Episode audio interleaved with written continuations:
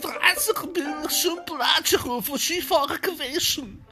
Und habe die Abfahrt am Homekommen als erste Frau mit Seehilfe absolviert. Ich bin mit 53 am Hodenberg runtergefahren und hab da ein bisschen weiter Und dann bin ich im Spital wieder aufgewacht.